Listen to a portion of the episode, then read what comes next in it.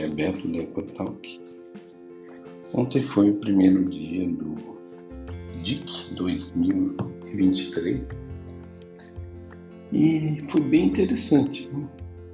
É uma discussão que faz tempo ela aparece aí no nosso site se ainda vale a pena ir a um congresso presencialmente.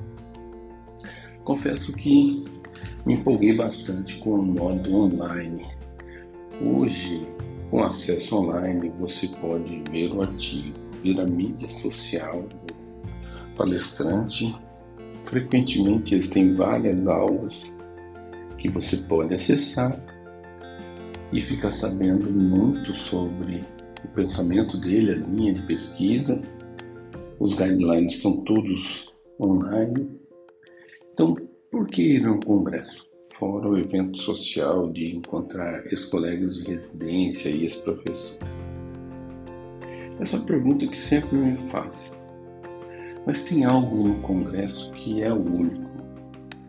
Esse congresso aqui em Brasília, inclusive muito bem organizado, a Denal está de parabéns, eu sei que deve ter custado muito a ela de tempo e esforço, mas um congresso muito bem organizado, muito bem dividido. Você pode se dedicar ao seu tema, não precisa ficar assistindo uma aula seguida de outra que não te interessa. E ele tem uma oportunidade que ainda é única em congresso.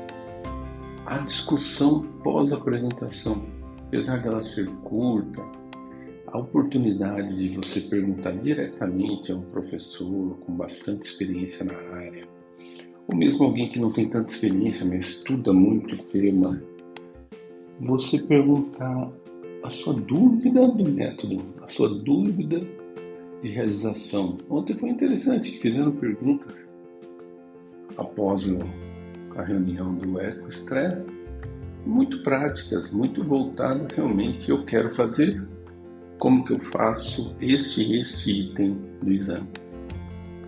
E dando como exemplo a nossa mesa, por exemplo, eram médicos muito experientes.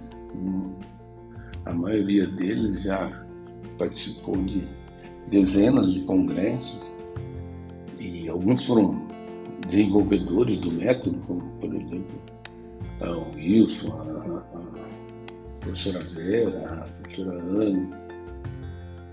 Então é uma oportunidade diferenciada mesmo com convidado estrangeiro, sem convidado estrangeiro na mesa, conseguiram fazer uma distribuição que colocava alguns mais jovens, que é importante.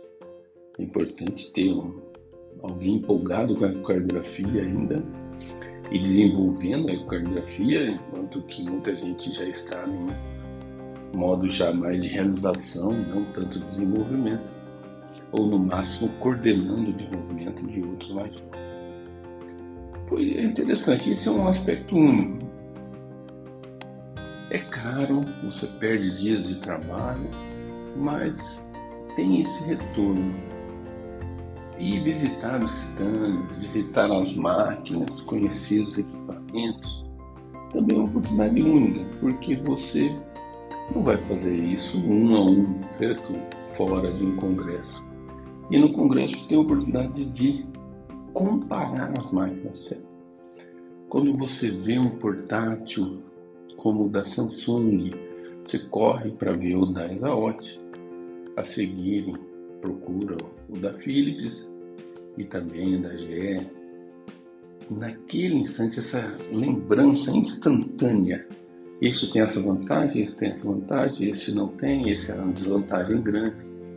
E o custo, você consegue fazer uma matemática mais fácil de qual vale a pena, qual não vale a pena. Né?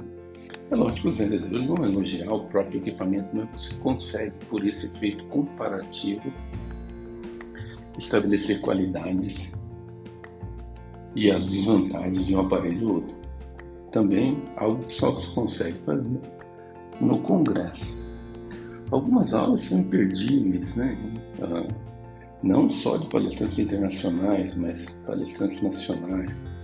Eu fui uma aula de estenose mitral, que é um tema que eu até achava que sabia, o tema, mas eu fiquei encantado com o desenvolvimento do tema por médicos com muita experiência, com média experiência.